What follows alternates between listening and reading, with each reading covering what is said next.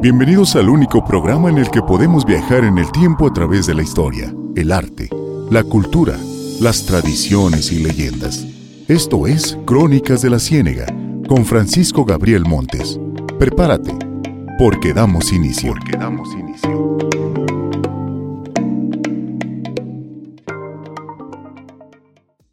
Somos XERNB, Radio Impacto, 1450 de AM, desde Zaguayo, Michoacán, lo mejor del cuadrante.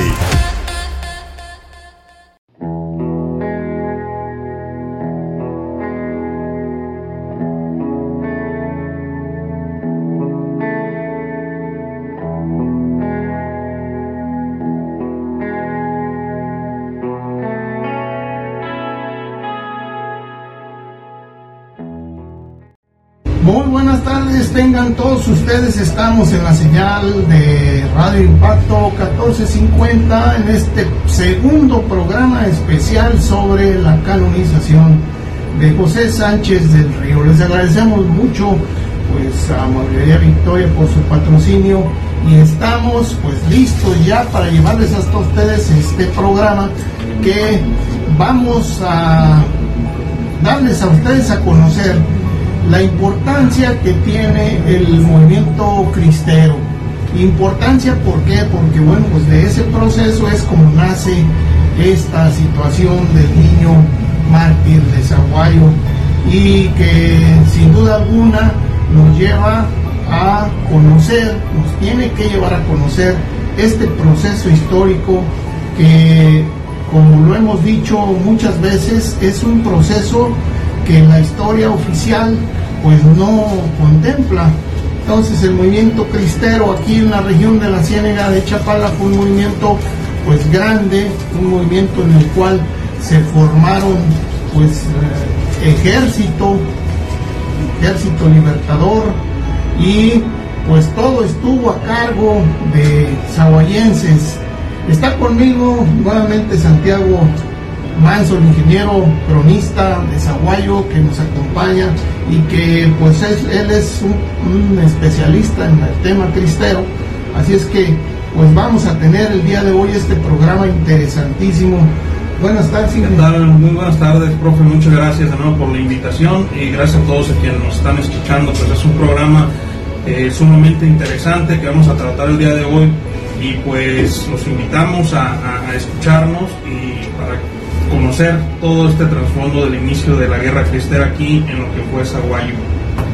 Sí, y pues váyase poniendo cómodo por ahí, si usted está ahorita en los talleres, están en la casa, pues váyase poniendo cómodo porque va a estar muy interesante. ¿Cómo es que inició el movimiento cristero en esta región?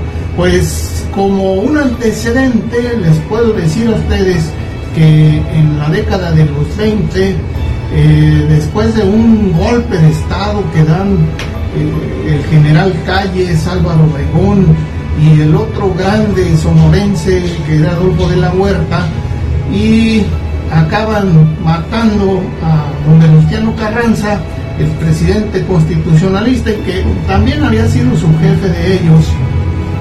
Es como se da posteriormente la cristiada. ¿Por qué? Porque bueno, con Álvaro Obregón no fue tan difícil la relación con la iglesia, pero sí con Calles. Calles trató de aplicar este artículo 130 constitucional en el cual pues se regulaba todo el control de las iglesias y pues acuérdense que la constitución de 1917 había dado una forma de pues de que no fuera solamente la iglesia católica, sino pues había libertad de cultos, pero había que regularla. ¿Y quién era el pulpo de mayor brazos? Pues obviamente que el callismo quería bajar de ahí de donde estaba la iglesia católica.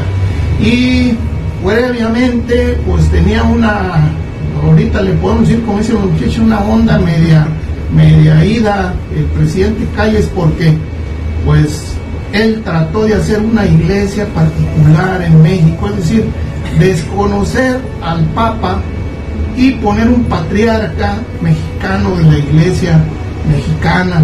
un tal padre Pérez que lo nombran como si fuera papa y quería que se sujetara la iglesia mexicana, el episcopado mexicano, a los designios de pues del fulano este que quería hacerse o autonombrarse papa mexicano. Entonces, pues obviamente esto era imposible y pues empezó a tensarse las relaciones entre la iglesia y el Estado y luego empezó a meterse en asuntos muy eh, lamentables del presidente de la República porque empezó a decir, bueno, yo voy a regular la cantidad de sacerdotes que hay en cada población. O sea, es que no, no, no es concebible, pues.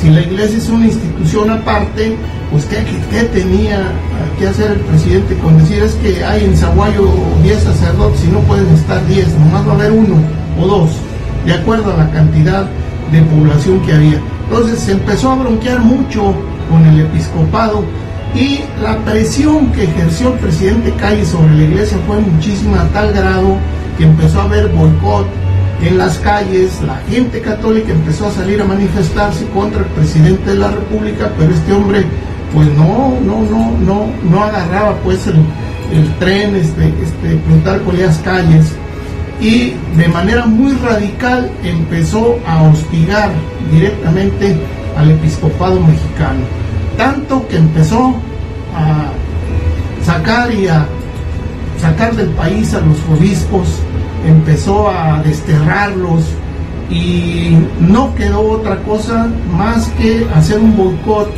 pero también el episcopado tomar la decisión de cerrar los templos. El día 31 de julio de 1926, todas las iglesias del episcopado mexicano cerraron sus puertas en protesta a la aplicación del artículo 130 constitucional por el presidente Calles. Así que es cuando surge el asunto de la cristera. Y pues aquí Santiago, que nos narre un poquito cómo empezó la situación, brevemente, para luego irnos a este podcast que tenemos preparado. Sí, claro que sí, pues aquí en Zaguayo, como, como ahorita lo menciona el maestro, ya había habido esa orden de que los sacerdotes estuvieran registrando ante las oficinas de gobierno para tener tanto su todo su registro previo a que comenzara esta, esta persecución. Entonces ya varios de los sacerdotes del pueblo se habían ido a enlistar en la parte de las oficinas de gobierno como una obligación que tenían ante esta nueva ley cuando entra en vigor la ley Calles, eh, a partir del 31 de julio de 1926, es cuando el episcopado mexicano, pues eh, como medida de, hacer presión al gobierno, pues decide, decide cerrar los templos como una medida de protesta ante esta ley Calles, ¿verdad? Eh, cabe, cabe recalcar que sí fue el episcopado quien cierra los templos, el cese de los cultos, en un acuerdo para presionar al gobierno. Entonces aquí en Zaguayo pues se da todo a partir del día 4 de agosto, maestro Gabriel. Eh, desde el día 31 de julio, el último día de julio, pues había habido ya una, una, manifestación, había habido ya eh, una reunión de todos los que pertenecían a esta asociación a esta agrupación católica, la ACJM, que era la, quien pues prácticamente defendía la iglesia y se habían reunido pues acá en la, en la plaza para mostrar la gran cantidad de gente que nos seguía aquí en el pueblo eh, y pues prácticamente iba todo el pueblo. Pero ¿quién estaba en contra? Pues eh, el tema de las, de las autoridades gubernamentales y también la famosa defensa social todo comienza hasta el día 4 de agosto, cuando llega eh, de Zamora la primera escolta con 50, 50 efectivos, 50 soldados, pues para querer eh, cerrar los templos, ¿verdad? En, esta primera, en este primer enfrentamiento, pues ya el pueblo sabía que iban a venir, que estaba preparado para recibir al gobierno, para que no cerraran la iglesia, pero este, pues si hay un enfrentamiento, mueren tres personas, al parecer, eh, bueno, de las que tenemos, que sabemos que, se, ha, escuchado, muere entre ellos Amado Ceja, que, que es el primero de todos en morir, que muere pidiendo el cierre del templo, pero eh, tras un balazo en la cabeza, pero también muere eh, Guillermo Yeo y es herido de bala un sacerdote llamado Ignacio Sánchez, que posteriormente vamos a ver que era el tío directo de José Sánchez del Río, hermano de su padre, pero en esta persecución pues los hacen correr, así que al otro día, el 5 de agosto de 1926, pues llega una comitiva enorme de soldados, es decir, alrededor de 200, ya venían con, su jefe directo que era el general eh, Tranquilino, Tranquilino Mendoza, ¿verdad? Y es quien viene a hacer una, una total, este, digamos, una total matanza en la plaza principal, maestro, y es donde pues completamente hay una gran cantidad de muertes, entre ellos a uno de los directores de la Liga de la Defensa de la Libertad Religiosa, que era el hermano del general Ignacio Sánchez, el señor don José Sánchez Ramírez. ¿Quién era esta persona? Había sido presidente municipal de Zaguayo, eh, él estaba como vicepresidente de la liga y pues era aquel que era esta parte de la liga, pues era el grupo de personas que prácticamente pertenecían mucha gente del pueblo, que era quienes defendían esta parte de, esta parte de los templos, que era quienes iban a impedir el ingreso de los federales, pero este, ellos se habían dado esta tarea, al igual que en todo México se había creado esta, esta agrupación. Entonces, uno de los primeros también en morir, el día 5 de agosto, pues es don José Sánchez Ramírez. Sus restos están allá en las catacumbas en una lápida que dice don José Sánchez Ramírez murió en cumplimiento de la iglesia el 5 de agosto de 1926. Así es. Y bueno, vamos a este segmento, el primero, cómo inició la guerra cristera aquí en la región de la Ciénaga de Chapala. Vámonos.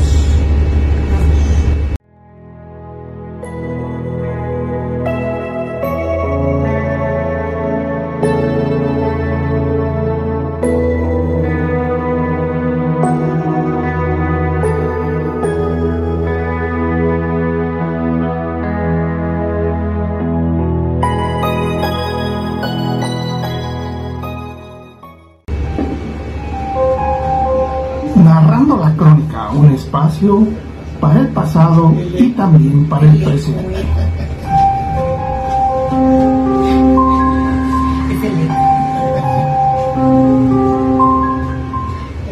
En el mes de marzo de 1926 nace la Liga de la Defensa de la Libertad Religiosa, principalmente integrada por laicos.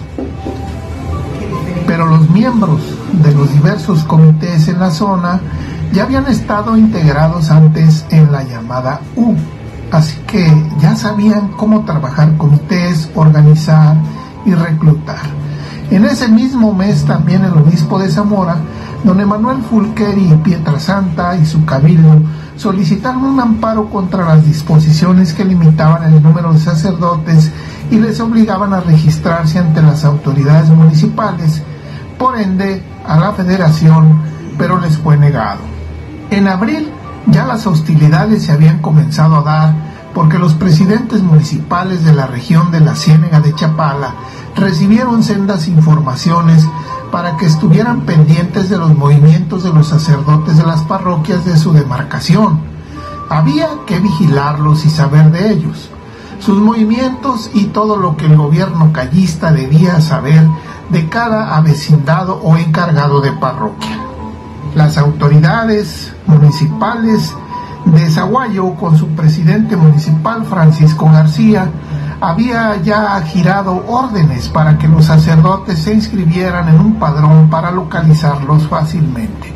En el mismo caso estaban Jiquilpan, Cojumatlán, Guarachita, Ixtlán, Vistahermosa, Pajacuarán y todos los municipios de Michoacán. Ante la publicación de la ley Calles, el episcopado mexicano, que ya había organizado con la Liga Nacional de la Defensa Religiosa boicots, marchas y manifestaciones, se vio en la imperiosa necesidad de presionar más al gobierno callista, dando la orden de cerrar los templos y suspender el culto. La fecha se fijó para el día último de julio de 1926. Así sucedió en todos los templos de la República.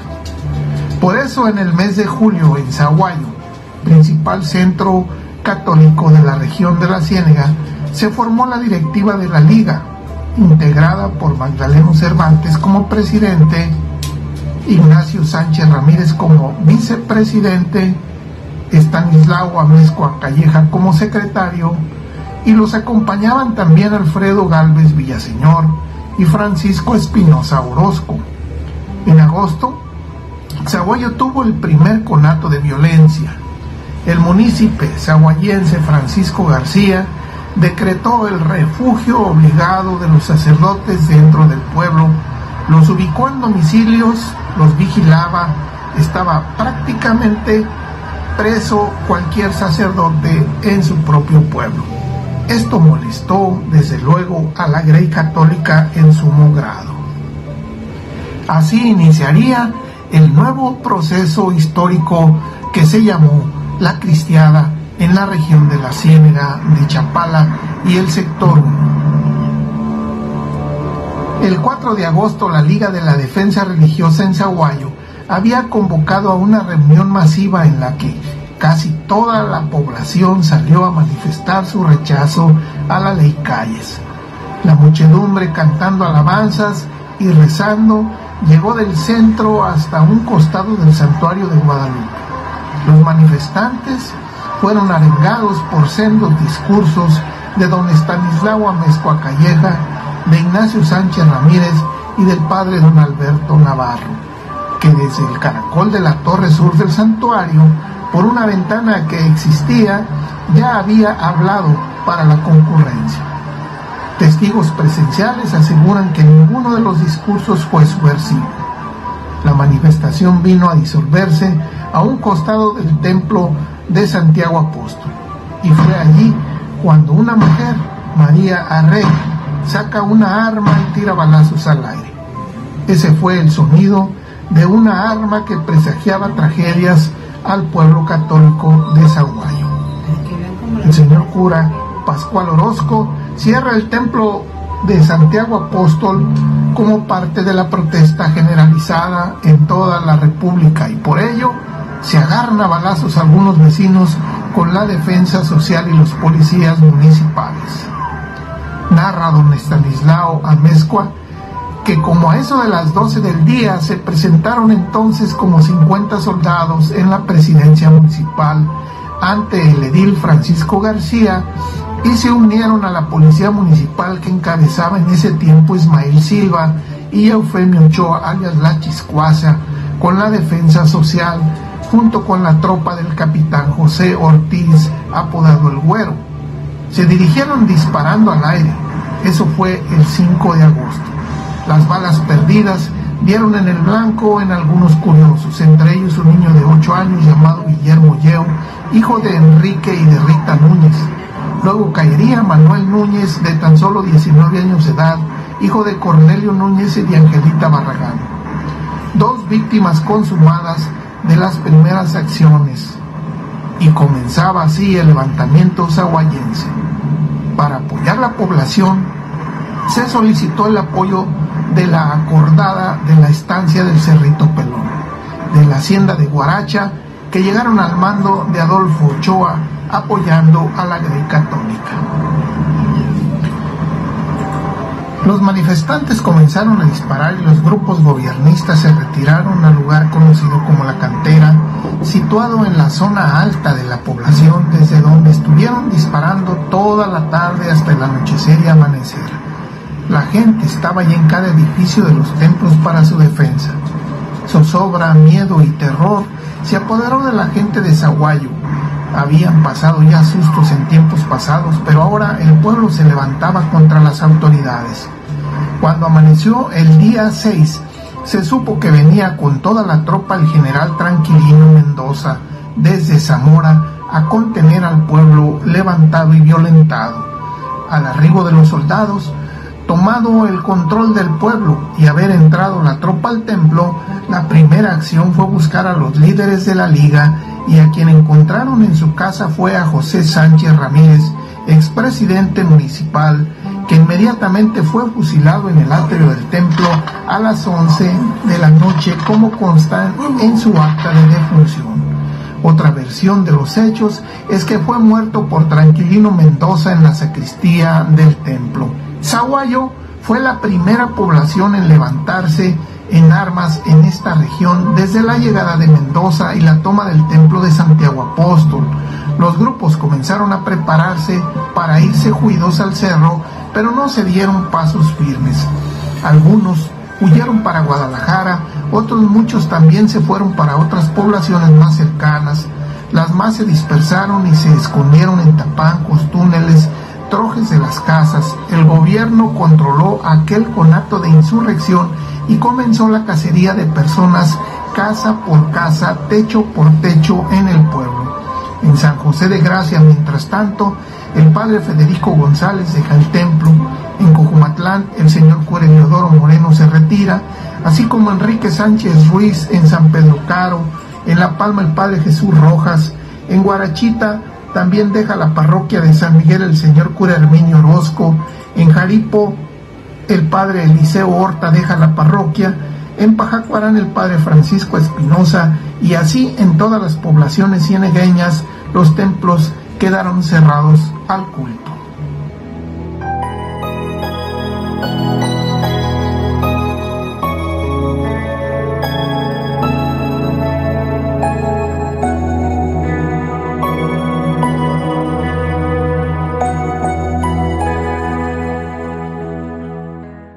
Regresamos, gracias que nos estén acompañando.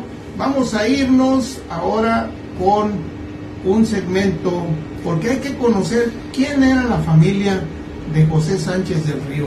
Y bueno, pues una investigación que realizamos sobre la familia. Vamos con este segmento. Narrando la crónica, un espacio para el pasado y también para el presente.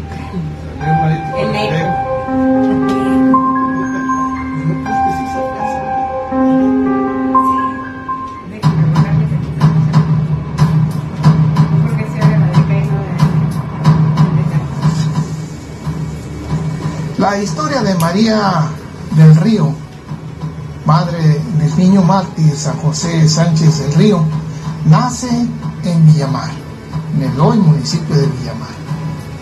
Nació en Guarachita, porque así lo demuestra su fe de bautismo que se encuentra en la parroquia de San Miguel Villamar. La historia nace cuando Miguel del Río Salceda,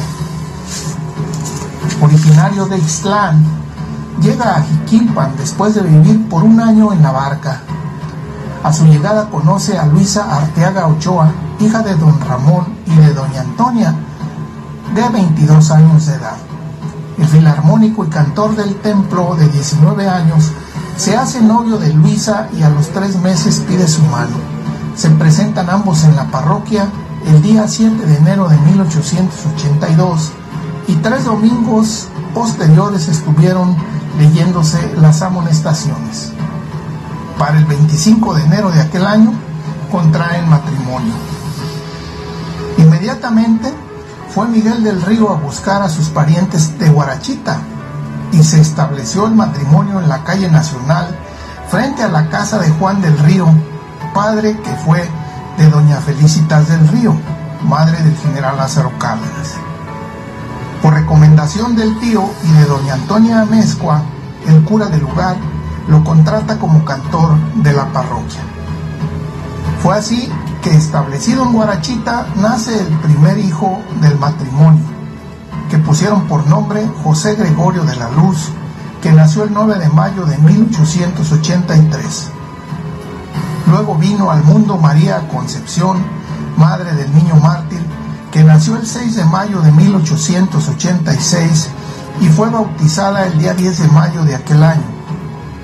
De los hijos que se conocen hasta la fecha, son José Federico Miguel, mejor conocido por su último nombre, que nació el 1 de marzo de 1888. Posteriormente nació Petra de los Dolores el 17 de septiembre de 1889. Luego nació María Hermelinda el 28 de octubre de 1891, Salvador, que llegó a esta vida el 14 de mayo de 1895, e Ignacio, que nació el 28 de mayo de 1898. Miguel, para 1896, cambió de residencia cuando se fue a vivir a Guaracha, ya que fue contratado por don Diego Moreno como cantor de la capilla de la hacienda. Allí nació el año de 1900, un 17 de marzo, la última hija del matrimonio que le pusieron el nombre de Carmen. Viviendo en Guaracha, don Miguel del Río, María Concepción, conoce a un joven que trabajaba en la administración de la hacienda, el zaguayense Macario Sánchez, sobrino del padre don Ignacio Sánchez, amigo del entonces capellán de Guaracha, el padre don Luis Martínez. Pronto se enamoraron y el 21 de abril de 1902 se casan en la capilla de la hacienda y da la bendición el padre don Ignacio Sánchez de orden del entonces párroco de Guarachita, don Pascual Orozco. Otro zaguayense que radicaba precisamente en el municipio de Loy Villamar. Fue así que el nuevo matrimonio fijó su residencia en Guaracha. Ahí llegaría la primera de las hijas del matrimonio Sánchez del Río, a quien pusieron por nombre María Concepción, como su madre, el 30 de mayo de 1903, siendo sus padrinos los abuelos don Miguel del Río y doña Luisa Arteaga, bautizada por don Luis Martínez, el capellán de la hacienda de Guaracha. Para 1904, Macario Sánchez volvió a Zaguayo.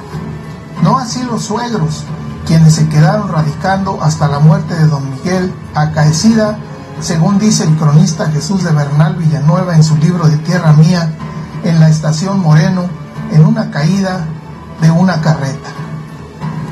Encontramos el acta de defunción de don Miguel del Río, que dice haber muerto el 12 de junio de 1908 y sepultado el día siguiente.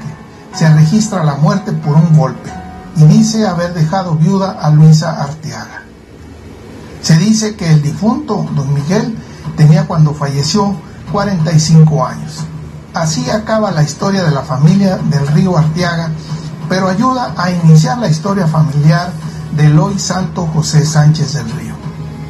María del Río, esposa de Macario, estaría radicando en Zaguayo donde en 1913 nació el que sería hoy el niño mártir de aquella población para el mundo católico. Información del archivo de la parroquia de Jiquilpan, archivo de la parroquia de San Miguel Villamar, archivo histórico particular.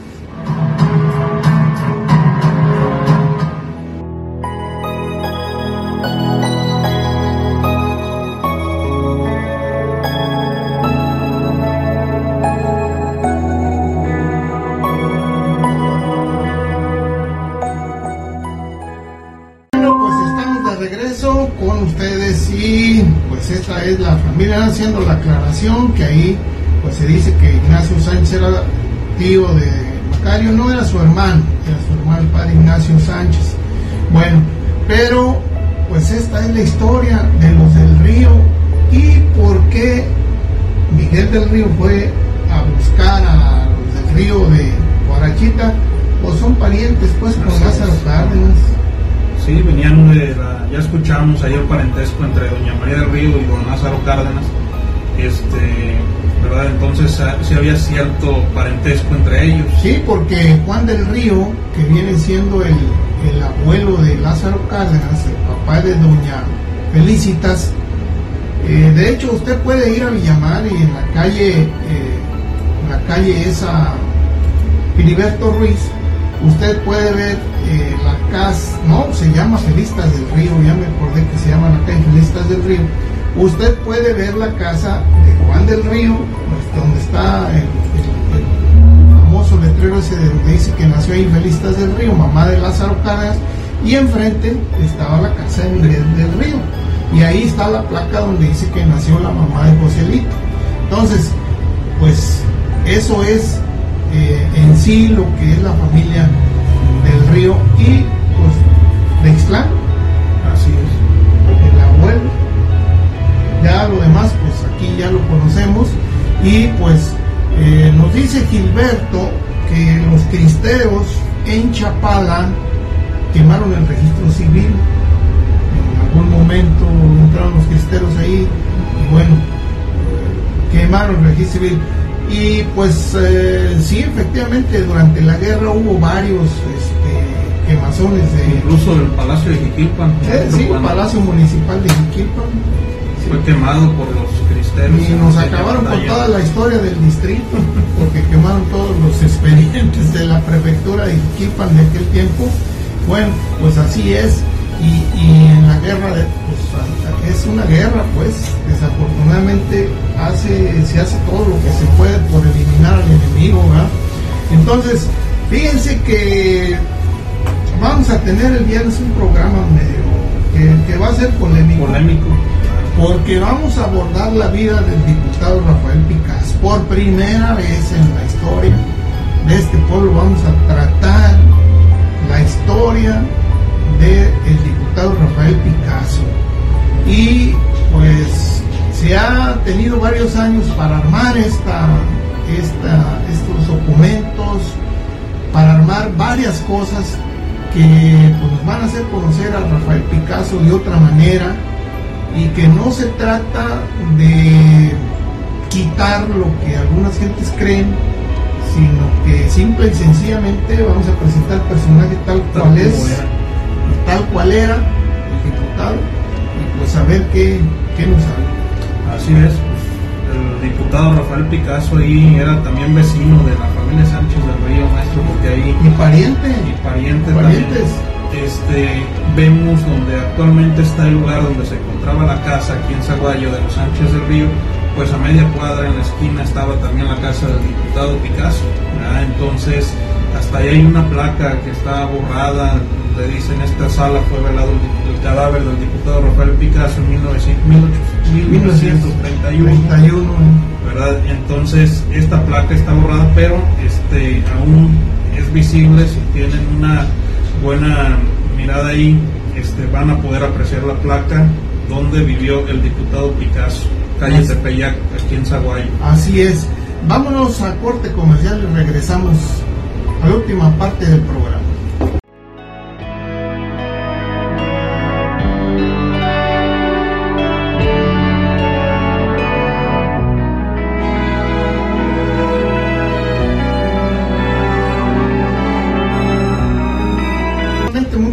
Gracias que nos estén acompañando en estos programas especiales.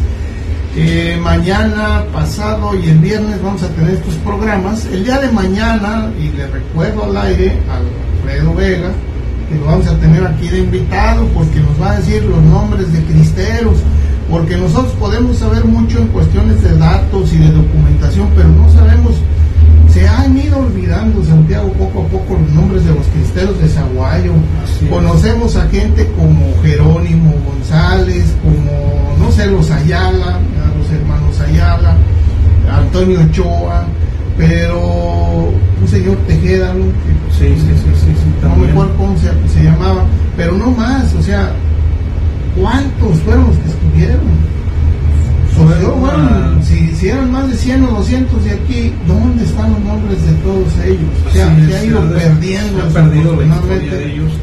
Y, y, Alfredo el día de mañana, pues que va a estar aquí con nosotros, pues nos va este, a recordar todas esas historias, todos estos nombres. Este, un saludo Alfredo si nos está viendo, una persona con amplio conocimiento en todo este tema, en el tema histórico y que el día de mañana pues nos va a estar también acompañando aquí en este programa. Muy bien, vamos a irnos con el otro segmento porque luego se nos hace tarde. Nos vamos a ir a, a ver este segmento de el general Ignacio Sánchez Ramírez.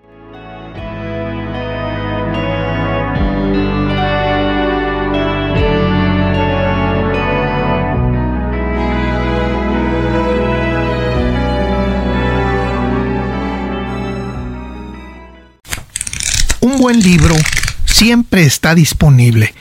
Letras libres, lectura libre.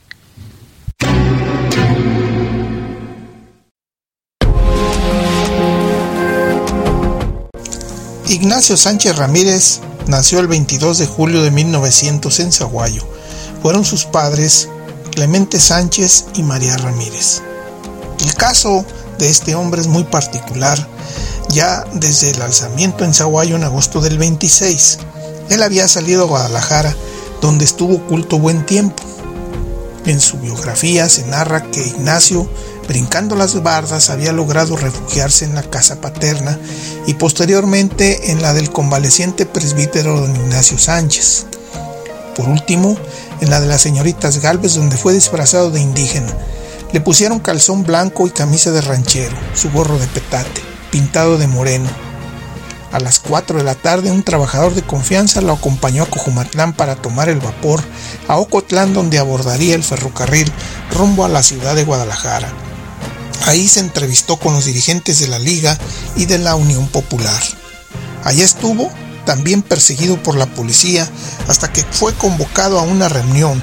Allí se entrevistó con Anacleto González Flores en la casa del licenciado Mariano Ramírez Sánchez, tío materno de Ignacio, hermano del villista José Ramírez, futuro segundo vicepresidente de la Liga Nacional de la Libertad Religiosa, en 1928.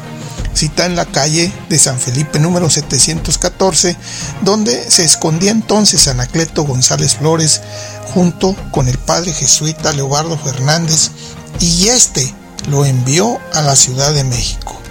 Ignacio se fue inmediatamente a la capital del país con la consigna de encontrarse con los de la liga y así fue. Allí en México se entrevistó con el ingeniero Luis Segura Vilchis, empleado de la Compañía Mexicana de Luz y Fuerza Motriz S.A., quien dedicaba el tiempo libre hasta altas horas de la noche a preparar levantamientos, ya que era el jefe del control militar dentro del Comité Especial de la Liga de la Defensa, puesto que desempeñaba con suma eficacia al grado de que eran muchos los que recibían sus órdenes sin saber siquiera que las dictaba. Habilísimo para burlar al gobierno, les enviaba a los alzados bombas y parques. Segura Vilchis había ido a Michoacán, pero no encontrando eco en aquellas tierras, buscó en Ciudad de México a los ACJMeros que pudiera encontrar, pero no tenía muchas esperanzas de levantar grupos en el estado.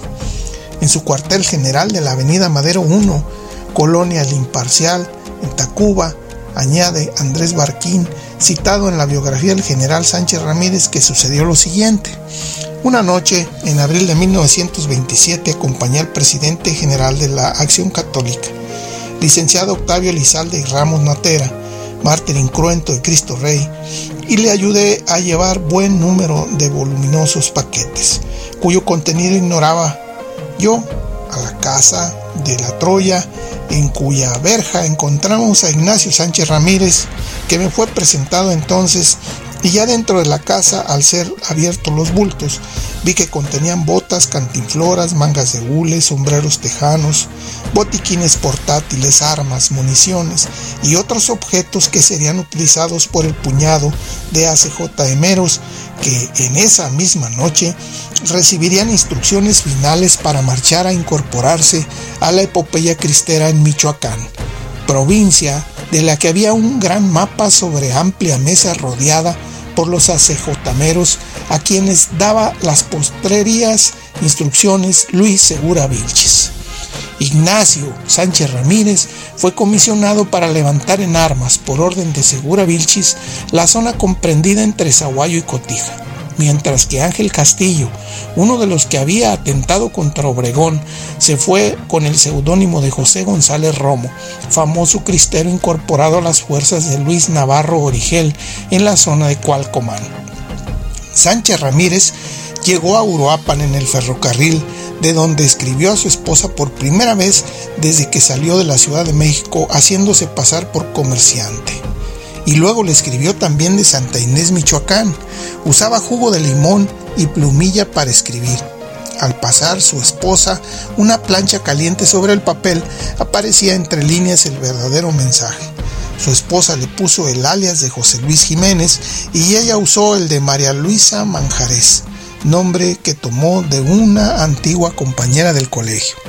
El fiel cartero que conocía su verdadera identidad con una cómplice sonrisa le hacía entrega de las ansiadas cartas. Toda esa correspondencia fue destruida. Al llegar Sánchez Ramírez al Montoso, con el nombramiento de general, Prudencio Mendoza, exvillista y muy desconfiado como era, no quiso reconocer el nombramiento que la liga le hacía de general. A más que lo vio muy joven como para tal grado. De allí partió a la lagunita y luego a Quitupan, donde inició su levantamiento. Así aparece en escena el que a la postre sería reconocido como el jefe del primer sector de Michoacán y el general en jefe más joven de la Revolución Cristera en la Ciénega de Chapala, Ignacio Sánchez Ramírez, tomado del libro El general Ignacio Sánchez Ramírez y la Guerra Cristera, autor Francisco Gabriel Montes.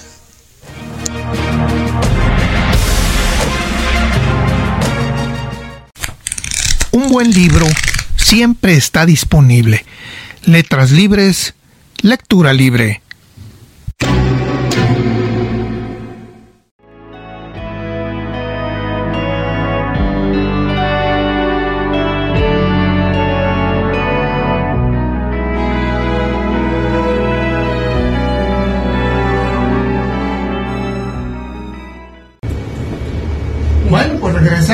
Y ya escucharon ustedes esta parte del general Ignacio Sánchez Ramírez. Yo le agradezco mucho a José de Jesús, eh, a Ignacio, José Ignacio de Jesús Sánchez Montes, pues que viene siendo pariente mío, nieto del general Ignacio Sánchez Ramírez, que nos pasó toda esa memoria histórica, documentos que tienen del general Ignacio Sánchez Ramírez, que desafortunadamente no están en Zaguayo, están en Guadalajara, en un archivo especial que tiene la familia allá, pero que nos da idea de que el general de Guadalajara se va a México y allá conoce a Luis Segura Vilchis. Acuérdense que Luis Segura Vilchis fue fusilado eh, en 1928 en la Ciudad de México junto con el padre Agustín Pro. Entonces son de los, de los agentes que pues les achacaron lo de, la bomba que le pusieron a Obregón, al presidente Obregón, ahí en aquel paseo que andaban por, por Chapultepec, le pusieron una bomba y bueno, pues eh, los acusan de esto y, fusilan a Agustín Pro, fusilan a Humberto Pro, a su hermano, y fusilan al ingeniero Segura Vilchis y a otro muchacho por ahí. Entonces, pues Sánchez Ramírez fue comisionado directamente por Segura Vilchis para venir a insurreccionar acá la zona del sector entre Zaguayo y Cotija. Y algo interesante, con Prudencio Mendoza no se llevaron bien. No, nunca se llevaron bien. Eh. Sorprendente la edad del general, alrededor de 26 años, 28 años más ya, y ya con nombramiento de, de general cristero. Imagínense, don Prudencio, alrededor de unos este, 60 años o más, más para arriba, entonces eh, no reconoce, no le reconoce el grado que le da la liga y pues por esto eh, nunca se la llevan bien, no se la llevaron bien. Después vamos a ver cómo este, el general pues lo consideran un gran estratega, lo, consideran, lo consideran un, gran, este, pues sí, era quien planeaba prácticamente todos los movimientos y después hasta lo van a, el mismo, su mismo la parte opuesta, que era este,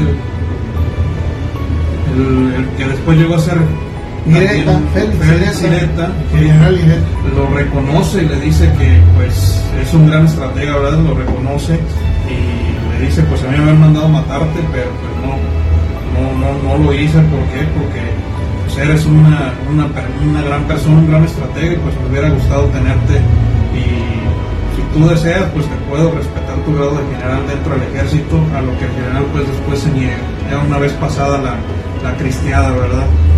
Mire, este, cuando yo platiqué con algunos cristeros de Cojumatlán, que tuve la oportunidad de entrevistarlos, hay algunos este, audios que ya pasaremos alguno en estos días. Eh, decía mm, don Aurelio Madrigal que en alguna ocasión el general iba hacia la zona de Ojo de Rana y lo iban siguiendo, este, o más bien no los no habían visto que los iban siguiendo, llegaron a donde había vacas y que el general muy tranquilo se bajó, eran tres gentes las que iban con él y les dice, señores, vamos a tomarnos una lechita caliente, traemos un panecito, lo cortamos, lo comemos.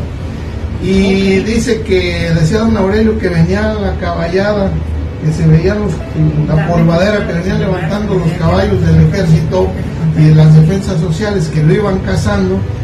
Y pues que el general dice, tranquilos hombre, vamos comiendo, primero comemos y después vamos. Entonces, eh, dice, decía don Aurelio que cuando las balas ya les empezaron a zumbar, dijo el general, así muchachos, vamos. Entonces era de sangre fría, sangre fría.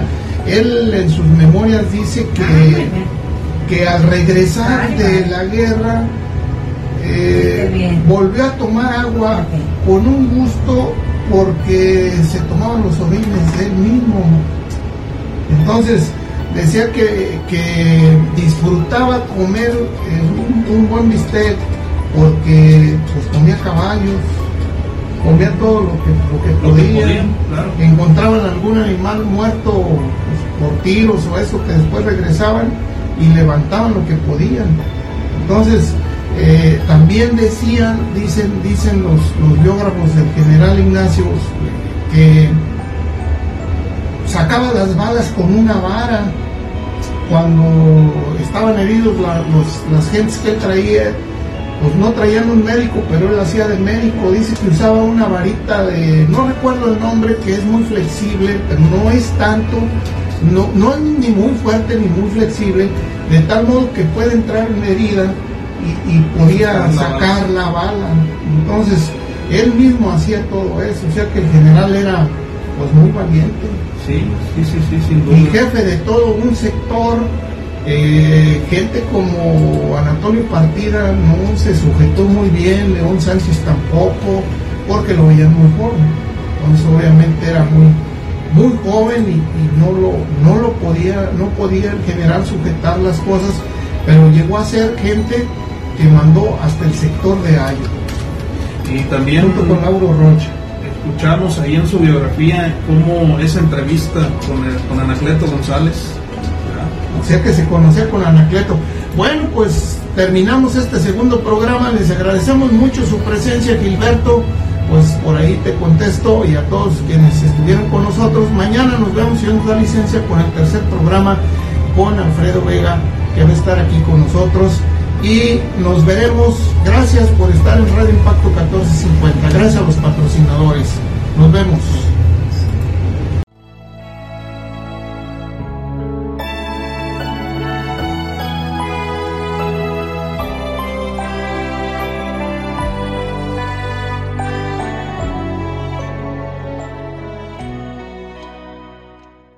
Somos XERNB, Radio Impacto, 1450 de AM, desde Zaguayo, Michoacán, lo mejor del cuadrante. Esto fue Crónicas de la Ciénega, con Francisco Gabriel Montes, el único programa en el que podemos viajar en el tiempo para conocer nuestro pasado y nuestra historia.